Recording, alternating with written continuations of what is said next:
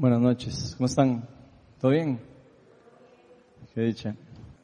¿Quiénes aquí han tenido la oportunidad alguna vez de que le den un billete falso? Levanta la mano sin miedo. ¿Quién ha recibido algún día un billete falso? Escucha, bastantes. No sé si han visto esos billetes, pero son muy parecidos a los billetes de verdad. Y si uno no tiene cuidado, por supuesto, lo pueden engañar a uno y uno podría agarrar un billete falso. De hecho, por eso en, las, en el supermercado, en algunos lugares, cuando uno paga con un billete de más, no sé, de 5 mil pesos, ya empiezan a revisarlo, a ver si de verdad el, el billete es falso, lo ponen en la luz, le revisan las, las marcas, los sellos, le revisan todo. Los bancos no le reciben los billetes, ustedes han visto, hasta duran haciendo fila para poder depositar billetes. Quiero poner una foto de esos billetes para que veamos un poquillo acerca de eso.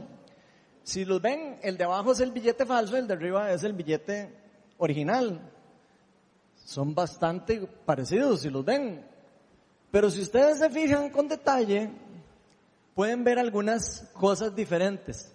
Ven el lado izquierdo aquí que tiene unos cuadros rojos y del otro lado lo tiene de colores. Después las firmas son diferentes. Eh, por ahí tiene un volcancito allá arriba y, aquí no tiene un cuadrito. O sea, tienen pequeñas diferencias, pero son casi idénticos. O sea, casi que uno se iría más fácil si uno no se, se fija con cuidado. Y estoy seguro que si alguno de aquí en algún momento recibió algún billete de estos por error, se sintió estafado, se sintió engañado. ¿Por qué, por qué nos vamos a sentir engañados o, estafados cuando recibimos un billete falso? De ahí porque aunque se parezca muchísimo y aunque sea muy bonito, el billete no sirve para nada. No vale nada, no tiene valor alguno. No sirve absolutamente para nada. Bueno, uno podría decir que sí sirve para algo, para impresionar a alguien o para engañarlo a la persona, haciéndole creer que es algo que tiene valor. Pero solo sirve para eso. Con un billete falso no podemos ir a comprar nada. Nadie nos lo va a aceptar. ¿Por qué les digo todo esto? Porque tal vez algunos de ustedes están pensando, pues ya, ya, ya está, perdimos al pastor. Seguro se puso a jugar Monopoly ayer. ¿Quién sabe que está pensando que está hablando de billetes y de bancos y todo eso? Pero no, no, es que quiero exponerles un punto. Y es que esto que les estoy diciendo, se los estoy diciendo porque la Biblia nos enseña que eso mismo que pasa con ese billete falso, eso mismo puede pasar en nuestra vida espiritual. Ahora más adelante vamos a ver cómo y por qué. Si hemos leído las Biblias, ya nos habremos dado cuenta que nosotros lo único que necesitamos para recibir el perdón y la justificación delante de Dios, el vernos que ya estamos sin mancha, sin pecado delante de Dios, es cuando nosotros ponemos nuestra fe en Jesús, el Cristo, el Hijo de Dios. En varios pasajes la Biblia nos enseña que en ese mismo instante en que una persona pone su fe genuina en Cristo, recibe por gracia algo que no se merece, algo que no depende de sus obras, no depende de su esfuerzo, recibe por gracia la salvación o el regalo inmerecido de Dios, de que se le perdone sus pecados y que vuelva a estar en relación con el Creador. Y no solo eso, sino va más allá sino que toda la justicia que Cristo hizo durante su vida, desde que nació hasta que murió, que murió sin pecar, esa justicia, esa vida en justicia, se nos es acreditada a los que ponemos la fe en Cristo y se nos toma a nuestro favor. Efesios 2, del 8 al 9 dice, porque por gracia ustedes han sido salvados mediante qué? Mediante la fe. Esto no procede de ustedes, sino que es el regalo de Dios, no por obras, para que nadie se jacte. De esta misma manera, Dios reconcilia a todos los que deciden poner la fe en Él, transportándolos del reino de las tinieblas al reino de los cielos, al reino de la luz. En pocas palabras, nos transforma o nos cambia de ser parte de la creación a pasar a ser hijos de Dios, tener el privilegio de ser, de dejar de ser huérfanos espirituales. Pasamos a ser hijos de Dios, pasamos a ser herederos y coherederos del trono de Cristo y de todas las bendiciones del reino de los cielos en la tierra. Y todo eso la Biblia nos lo enseña que inicia con la fe. Ahora, por si no lo sabían, la Biblia nos enseña que existen dos tipos de fe, una falsa y una verdadera. Y aunque sean parecidísimas, aunque parezcan así a primera instancia parecidas, pasa como con, como con los billetes falsos. Aunque son muy parecidos, son diferentes.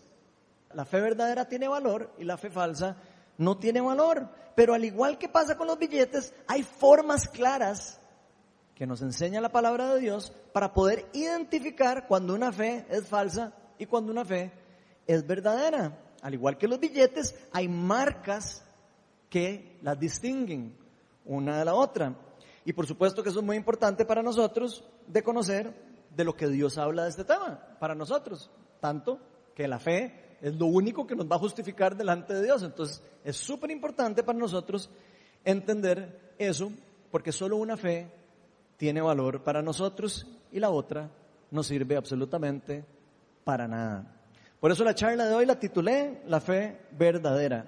Pero vamos a empezar orando, invitando al Espíritu Santo para que nos revele hoy lo que quiere hablar a nuestros corazones. Señor, te pido que cortes en este momento cualquier bloqueo que tengamos en nuestra mente. Quite las barreras. Señor, especialmente cuando vamos a hablar pasajes de exhortación, nuestros corazones se endurecen y queremos protegernos. Señor, te pido que quites todas las barreras y que pongas aquí, sobre este lugar, un espíritu de humildad. Un espíritu donde podamos cada uno inspeccionarse internamente. Señor, que esta charla no se convierta en una charla para ver al que está a la par. Ayúdanos a que esta charla sea para vernos solo nosotros, internamente. Enséñanos pa, a inspeccionar nuestros corazones y a escuchar tu voz cuando nos habla cuando nos tocas a la puerta. Te pido que me llenes con el Espíritu Santo. Todo esto te lo pedimos en el nombre de Jesús. Amén.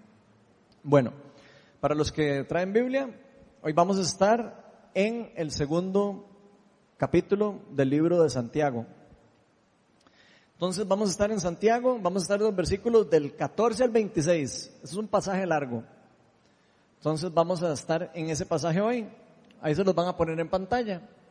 Dice así, hermanos míos, ¿de qué le sirve a uno alegar que tiene fe si no tiene obras? ¿Acaso podrá salvarlos a fe? Supongamos que un hermano o una hermana no tiene con qué vestirse y carece de alimento diario. Y uno de ustedes le dice, que le vaya bien, abríguese y coma hasta saciarse, pero no le da lo necesario para el cuerpo. ¿De qué servirá eso? Así también la fe, por sí sola, si no tiene obras, está muerta. Sin embargo, alguien dirá, tú tienes fe y yo tengo obras. Pues bien, muéstrame tu fe sin las obras y yo te mostraré la fe por mis obras. ¿Tú crees que hay un solo Dios? Magnífico. También los demonios lo creen y tiemblan. ¡Qué tonto eres! ¿Quieres convencerte de que la fe sin obras es estéril? ¿No fue declarado justo nuestro padre Abraham por lo que hizo cuando ofreció sobre el altar a su hijo Isaac? Ya ves, su fe y sus obras actuaban conjuntamente y su fe llegó a la perfección por las obras que hizo. Así cumplió la escritura que dice, le creyó Abraham a Dios y esto se le tomó en cuenta como justicia y fue llamado amigo de Dios. Como pueden ver, a una persona se la declara justa por las obras y no solo por la fe. De igual manera, no fue declarada justa por las obras aún la prostituta Rahab, cuando hospedó a los espías y les ayudó a huir por otro camino. Pues como el cuerpo sin el espíritu está muerto, así también la fe sin obras está muerta. Entonces esto es un pasaje duro. Y eso es un pasaje que ha generado confusión en la iglesia desde que se escribió ese libro, probablemente. Y probablemente muchas personas se han confundido por lo que Santiago está expresando o está hablándonos en este pasaje. Y por eso me voy a tomar un tiempo para explicar un poco antes de entrar en la materia que vamos a ver hoy, un poco unas cosas esenciales. Y lo primero es que la Biblia o la palabra de Dios en su idioma original y en el contexto original nunca se contradice. Eso es una regla teológica, es una regla espiritual, si lo quisieran ver de una manera. Pero la Biblia, por supuesto, como cualquier otro libro, cualquier otro escrito, cualquier otra cosa que se haya documentado, puede tener palabras que dependiendo de su contexto específico en el que se encuentran, pueden tener significados diferentes, aunque sean significados parecidos, pero tienen significados diferentes. Por ejemplo, en el Nuevo Testamento, la palabra en griego, que les vamos a poner ahí arriba, dikaoi, que es el verbo justificar, que es lo que está hablando Santiago aquí, se usa principalmente con dos significados diferentes. Se usa, tiene diferentes significados, pero principalmente en el Nuevo Testamento lo vamos a encontrar con estos dos significados. El primer significado es declarar que alguien es justo y está en libertad completa del juicio. Y la segunda, el segundo significado es mostrar o demostrar que alguien es justo. ¿Ok? Entonces, ¿cómo podemos estar seguros de eso? Porque ya empiezan a decir, ah, si ahora Ronald se sacó su ojo de la manga. ¿Cómo podemos estar seguros que las palabras realmente pueden tener diferentes significados? ¿Por qué? Porque hay otros pasajes en la Biblia, también en el Nuevo Testamento, en donde se usa la misma palabra en diferentes contextos y donde podemos ver que la palabra, esa palabra, se utiliza en diferentes significados en diferentes lugares. Y de hecho, no sé si ustedes lo han visto, cuando buscan ustedes una palabra en el diccionario, ¿cuántos, cuántos significados vienen en los diccionarios? O sea, si se encuentran una palabra con un significado, me convencen. Normalmente vienen tres, cuatro, cinco, seis significados para una palabra. Entonces eso es algo que no solo es de la Biblia, es algo también de la vida literaria. En la mayoría de las veces pueden haber varios significados. Y esto es porque una palabra en cualquier lugar que esté escrita puede estar describiendo o puede estar hablando cosas distintas con significados diferentes. Esto quiere decir que por una mala traducción o una mala interpretación de una palabra o simplemente un tema de semántica, de cómo se expresó la persona para hablar, o la forma de cómo decimos lo que estamos diciendo, podríamos llegar a entender cosas diferentes. Ahora, en el caso de este pasaje en particular que estamos leyendo, en mi opinión personal, esto es mi opinión personal, creo que la traducción que hace la nueva versión internacional es la más adecuada de todas las otras que yo he visto. De hecho, quiero aclararles que es un error, es un mito creer que las traducciones antiguas son las mejores traducciones. Y nada, por si no sabían. Eso no es cierto. Las nuevas traducciones están estudiadas, están consensuadas por personas especialistas en el tema, en el, en el griego especial que se abrían en la época, y esas palabras y esas, y esas versiones se van actualizando. Ustedes van a ir viendo palabras eh, que las Biblias se van renovando. Entonces eso es importante. Ya entendiendo esto, ahora sí, en este pasaje Santiago nos dice que existen dos diferentes tipos de fe. El primer tipo de fe que vamos a ver es la fe falsa, lo que él llama la fe estéril o la fe muerta. Santiago 2, 14 decía, hermanos míos, ¿de qué le sirve a uno alegar que tiene fe si no tiene obras? ¿Acaso podrá salvarlos a fe?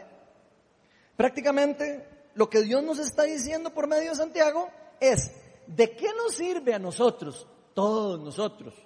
¿De qué nos sirve a nosotros decir que tenemos fe, que nacimos de nuevo, que somos cristianos, que tenemos dones espirituales y que podemos llevar el poder de Dios a otros lugares, si no se pueden ver los frutos de la fe y de lo que Dios está haciendo en nosotros, en nuestra nueva identidad, ¿de qué sirve eso?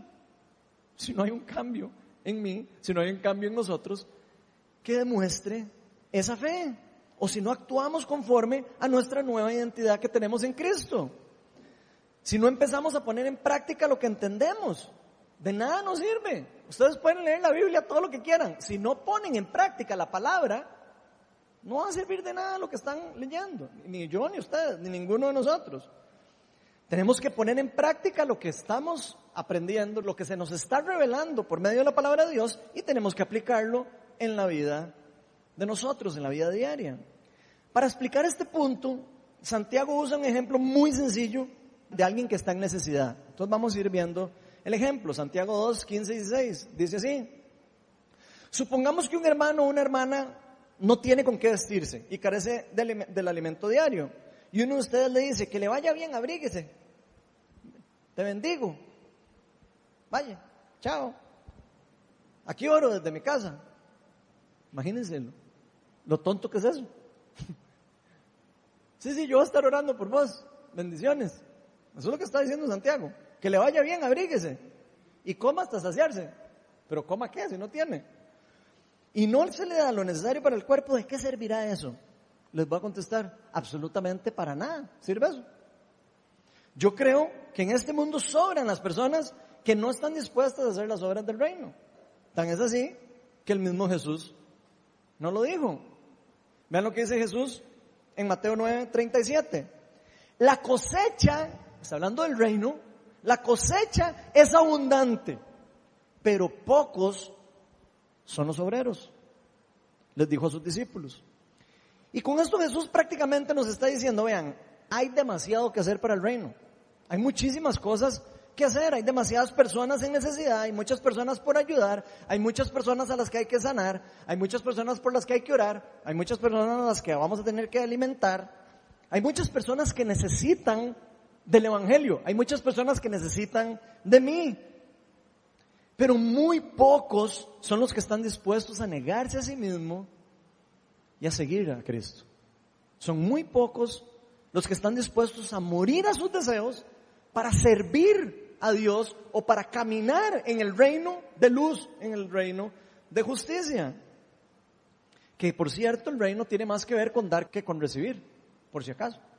Es un principio espiritual también. En resumen, personas sin fe o con una fe falsa, hay hasta para tirar para arriba. Eso es lo que está diciendo prácticamente. Personas que no tienen fe y personas que tienen fe falsa sobran. Y por eso Santiago nos dice lo siguiente, no se engañen, una fe que no actúa, ahí lo estoy parafraseando, ¿verdad? Una fe que no actúa, y aquí agrego dos palabras, libremente y desinteresadamente, en amor, no es más que una fe falsa, una fe estéril, una fe incompleta. Santiago 2.17 todavía lo lleva a un punto todavía mayor no solo dice que es incompleta, dice, así también la fe por sí sola, si no tiene obras, está muerta. O sea, no está lista, no sirve para nada la fe. Entonces Santiago nos está diciendo la clave de cómo saber si nuestra fe es una fe verdadera, si es una fe viva o es una fe muerta. Nos dice, si, si tu fe no tiene obras, es igual que el billete que no tiene las marcas distintivas del billete verdadero o los sellos de seguridad. Y así como los billetes, en los billetes hay sellos de seguridad que distinguen los falsos de los verdaderos, también el distintivo o el sello de seguridad o la marca de la fe verdadera son las obras que demuestran que nuestra fe actúa en amor.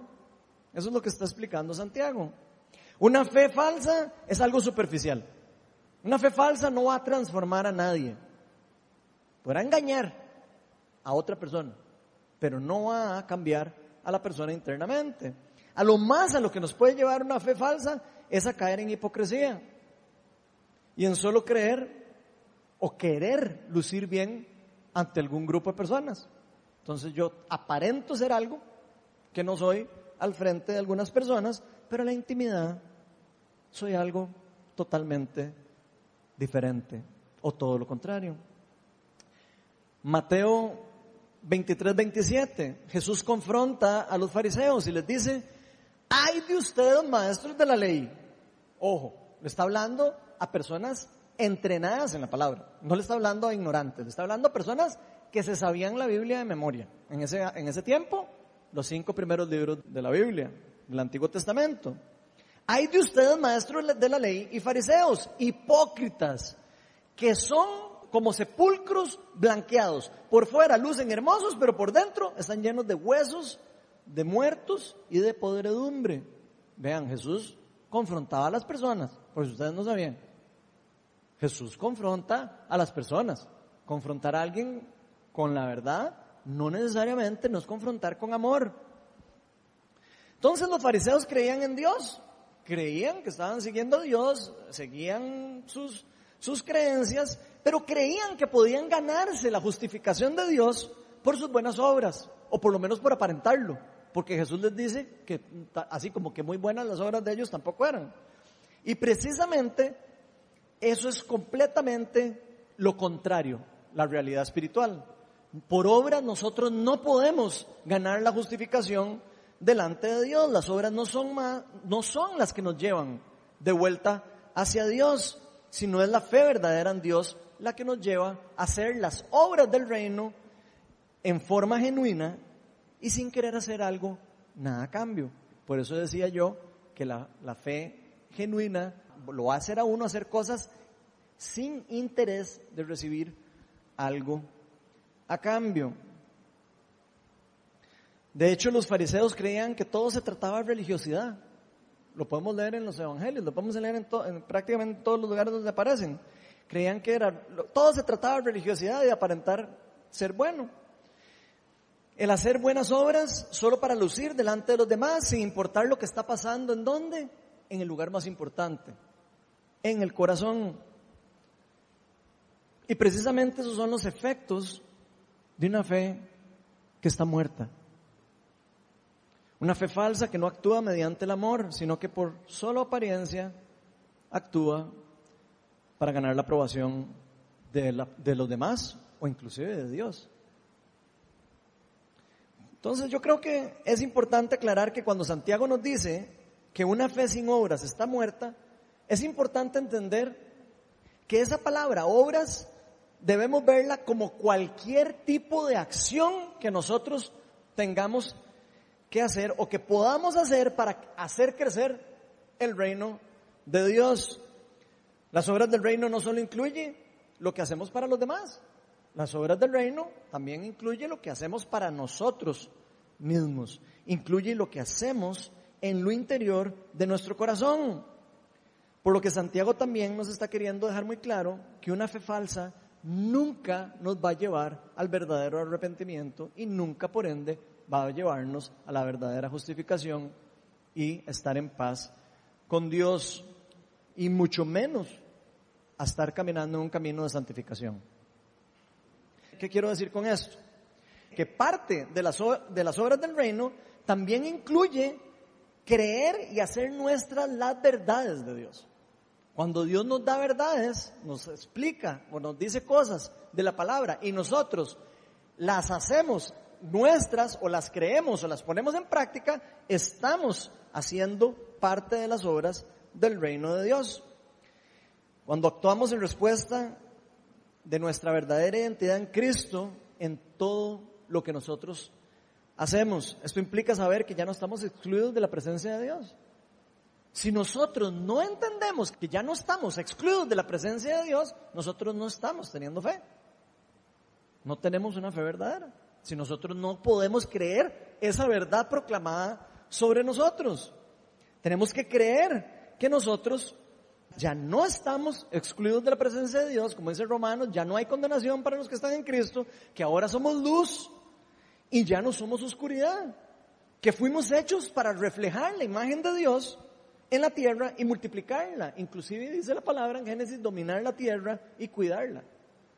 Reconocer que fuimos rescatados del reino de las tinieblas y de la oscuridad, no solo para vivir en un mundo venidero, no solo para eso, sino para hacer luz en el mundo hoy.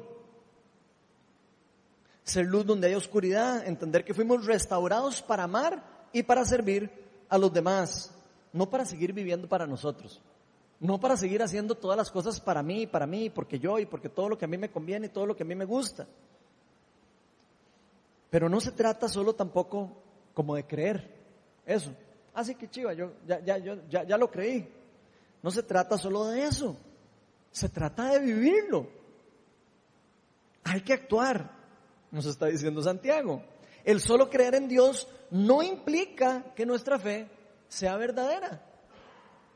Es un hecho que Dios quiere que tengamos eso, muy claro. Y por algo lo está aclarando aquí por medio de Santiago, porque nos está diciendo en Santiago 2.19, ¿tú crees que hay un solo Dios? De magnífico. También los demonios lo creen. Imagínense ustedes. Los demonios tienen fe en Dios. Los demonios creen y tiemblan. Aquí se nos está diciendo, otra vez, vean, no se engañen, hasta los demonios creen que hay un solo Dios. O sea, los demonios tienen una fe, pero tienen una fe qué? Una fe muerta. ¿Por qué tienen una fe muerta? Porque aunque creen en, en Dios, aunque creen que sabe que existe Dios, no actúan en fe por medio, mediante el amor. No tienen obras que demuestren que ellos tienen fe. Así de sencillo. Sus obras son contrarias a las del reino de Dios. Más bien los frutos de ellos son contrarios a las marcas que nos dicen que la fe son verdaderas. Esta fe no, no los va a llevar a actuar bien en el reino de Dios, sino más bien los lleva a actuar en su contra. Por eso Jesús nos dice en Mateo 7:21 lo siguiente. No todo el que me dice, Señor, Señor, entrará en el reino de los cielos, sino solo el que qué? El que hace la voluntad de mi Padre que está en el cielo. Por eso, una fe falsa y estéril nunca nos va a llevar a cambiar nuestra forma de vivir, nuestra forma de actuar, nuestra forma de comportarnos. Una fe falsa no va a tener absolutamente nada para mí bueno, absolutamente nada más que aparentar. Una fe falsa no nos va a llevar al camino de santificación ni a un camino de crecimiento espiritual ni de conocimiento de nuestro Señor Jesucristo. ¿Por qué? Porque esto no depende de nuestras fuerzas, como lo leímos al inicio, sino depende del poder del Espíritu Santo que es depositado en las personas que depositan su fe genuina en Dios. Eso es lo que nos da el poder para nosotros poder seguir y hacer como frutos de esa relación con Dios buenas obras que demuestran nuestra fe. Es la única forma en que nosotros podamos morir a nuestros propios deseos. El Espíritu Santo es el que nos dice, suave, a usted ya no le conviene eso. Ya a usted eso no le va. Ya eso no va con su nueva vida. Ya no va con usted.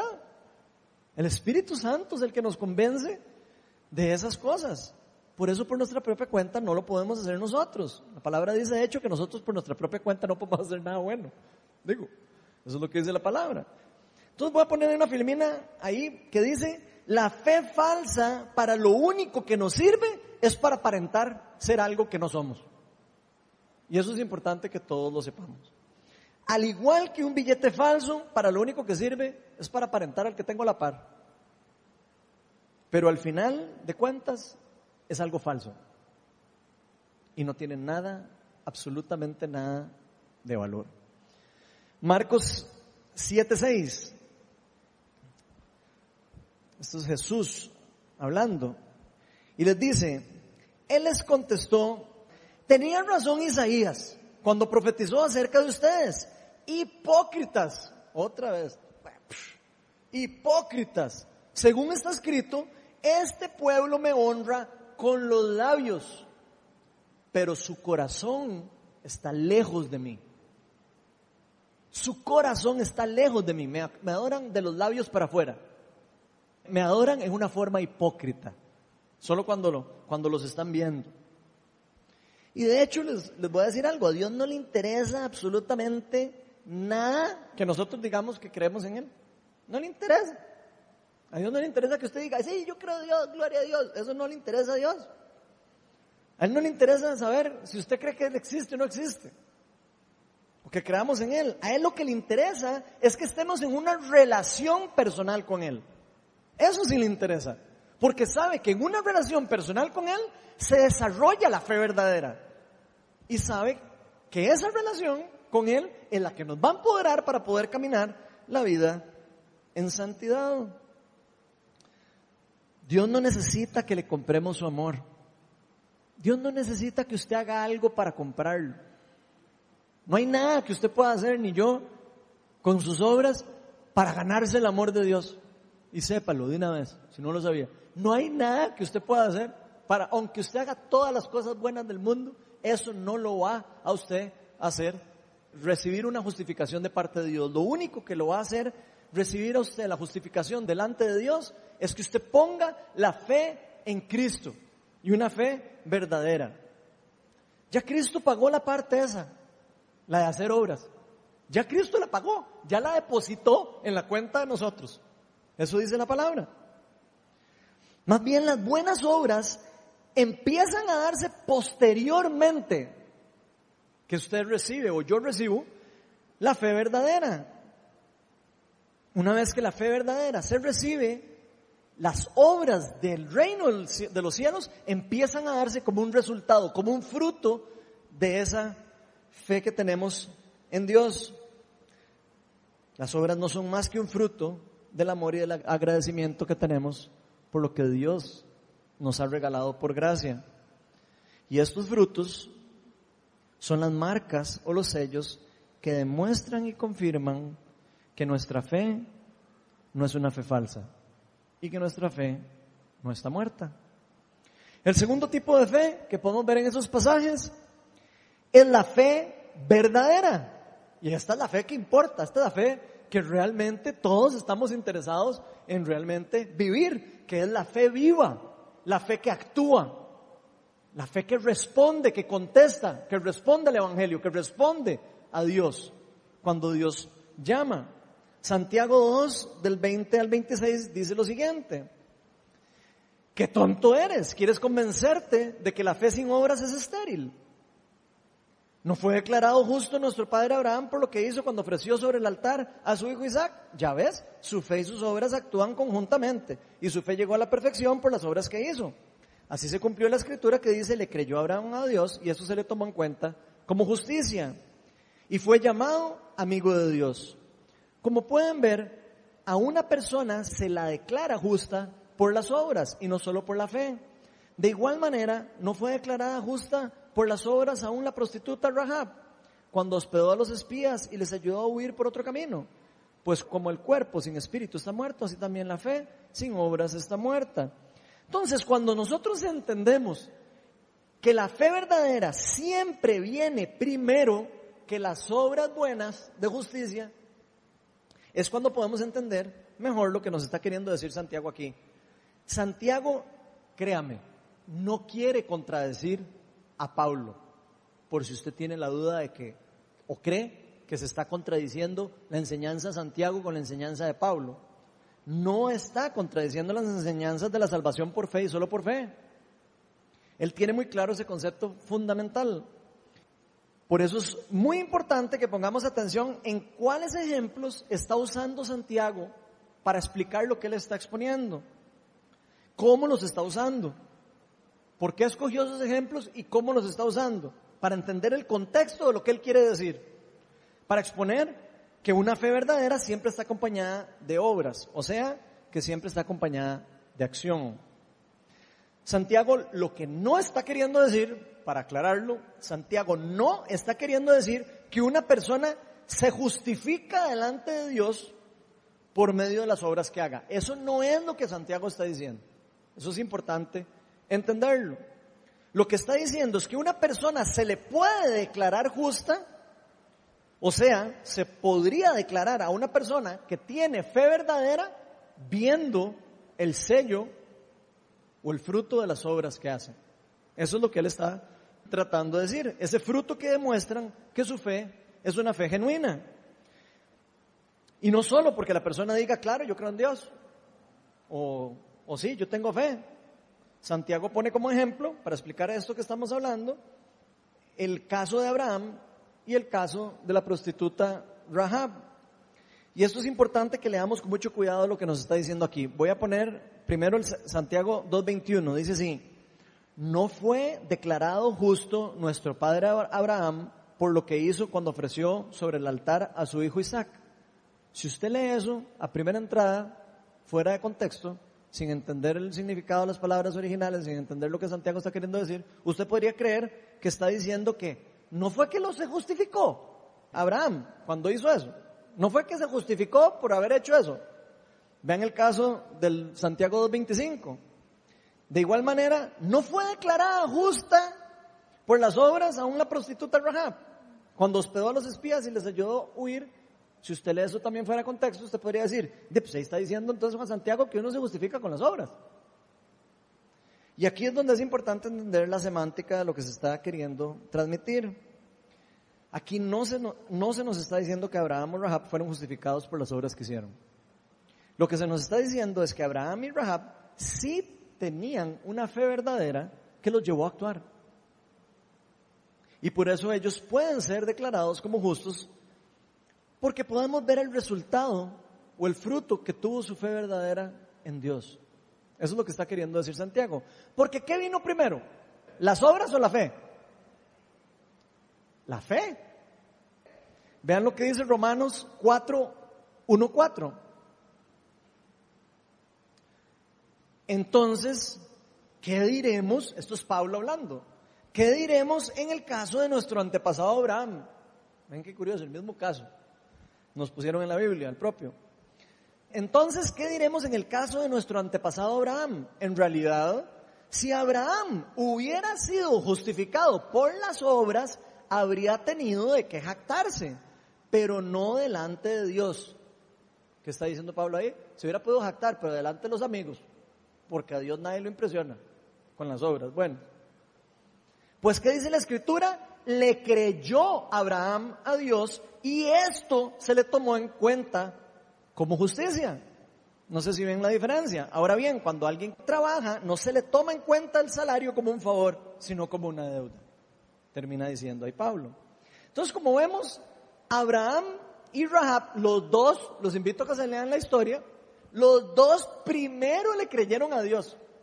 Primero creyeron en Dios, primero creyeron en el Dios Todopoderoso, primero se humillaron delante de Dios diciendo, este es el Dios verdadero y este es el que hay que hacerle caso y este es el que voy a seguir. Primero hicieron eso y después tomaron una decisión en su corazón que los llevó a obedecer a Dios y a hacer obras buenas de justicia sin importar lo que les costara. Uno estaba a punto de sacrificar a su hijo, la otra estuvo a punto de sacrificarse a ella misma su vida.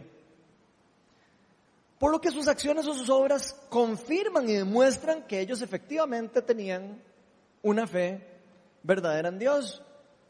Y por eso es que Santiago nos dice en el 2.24, como pueden ver, a una persona se le declara justa, se le declara justa por las obras y no solo por la fe. Porque yo les voy a decir una cosa, no se trata solo de decir yo creo.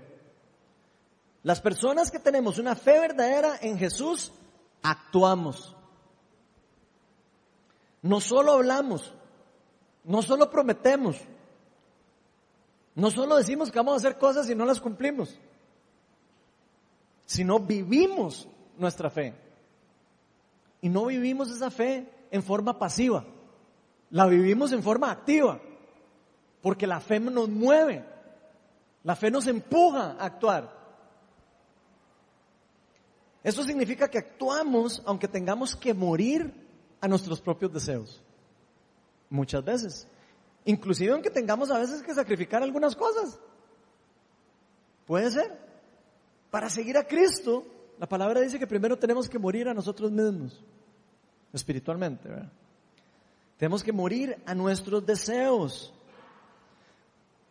John Wimber tenía un dicho que a mí me gusta mucho y que lo hemos puesto aquí varias veces. Y él dice que la fe se deletrea riesgo. En inglés él dice, faith is spelled risk. La fe se deletrea riesgo. Y con esto lo que él quería decir es que una fe verdadera siempre nos va a llevar a actuar. Siempre nos va a llevar a actuar y probablemente nos va a llevar a arriesgar cosas. Siempre. La fe verdadera es activa, no pasiva. La fe verdadera puede que nos lleve en algún momento a tomar riesgos. Puede que nos saque del confort de la casa. Puede que nos saque el confort de la silla de las, de las iglesias. Puede que nos saque de las cuatro paredes. Debería estarnos sacando de las cuatro paredes de la iglesia. Hay que tomar riesgos, a veces para seguir a Dios, para obedecerlo.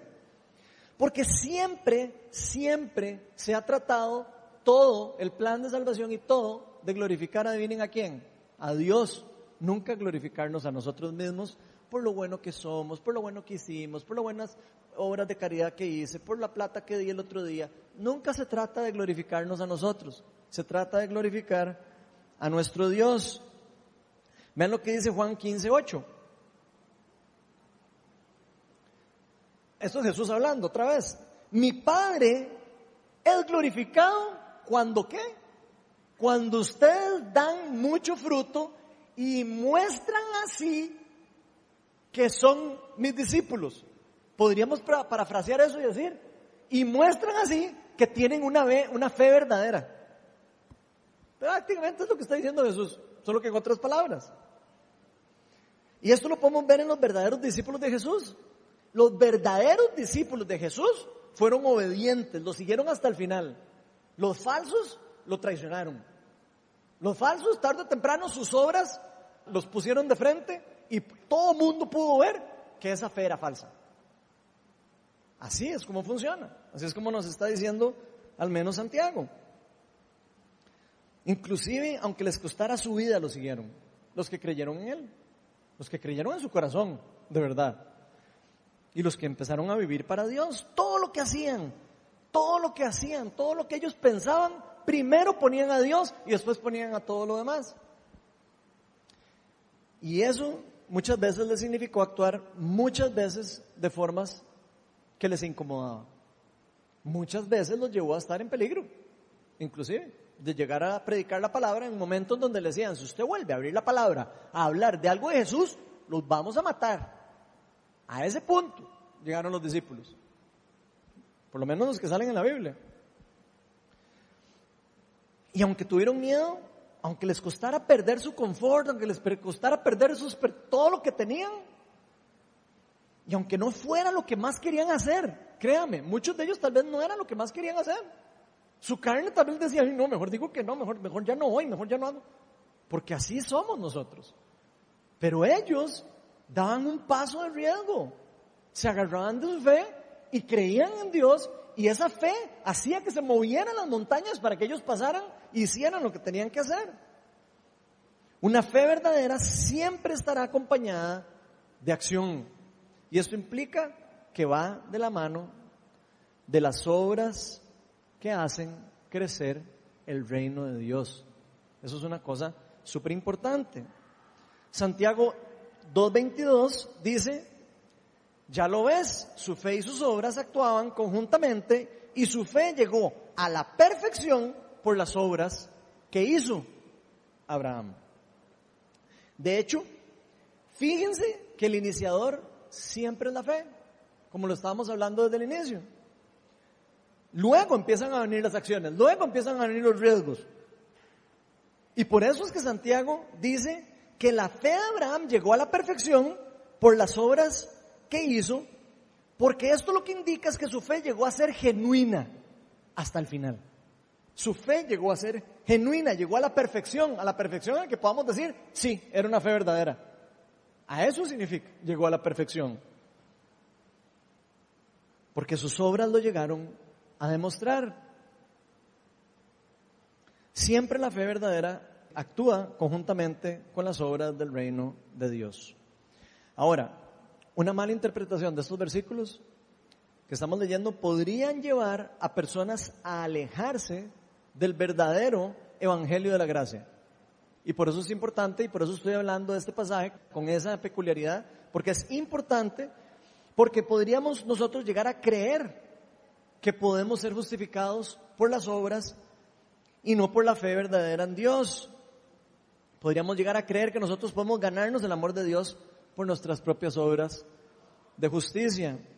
Ahora, por el otro lado, una buena interpretación de estos pasajes, ¿qué es lo que va a hacer en nosotros? Nos va a exhortar. Una interpretación correcta de esta nos va a exhortar. Y si hemos estado medio dormidillos, nos va a decir, papito, ¿de qué? ¿Dónde estamos? ¿Qué más la cosa? ¿Qué está haciendo? ¿Dónde está? ¿Está sentado? ¿Qué? ¿Qué está haciendo? Nos va a ayudar a exhortar. ¿Para qué? Para que despierten los hijos de Dios. Para que la luz en el mundo empiece a brillar. Porque sépalo, nosotros somos la luz del mundo, los cristianos. Eso dice la palabra de Dios. Que despertemos, que sigamos nuestro llamado sin poner tanto pero. Ah, sí, pero es que voy después. Ah, sí, pero es que no, se me da pereza. Veamos la advertencia que hace Pablo ya para terminar en la carta a los Gálatas. Gálatas 5, del 4 al 6. Dice así, aquellos de entre ustedes que tratan de ser justificados por la ley han roto con Cristo. Oigan lo fuerte lo que está diciendo Pablo. Voy a volverlo a leer. Aquellos de entre ustedes, está hablándole a los cristianos, que tratan de ser justificados por la ley, han roto con Cristo. Han caído de la gracia, porque precisamente la gracia significa que usted recibe la salvación sin tener que hacer absolutamente nada de obras de justicia.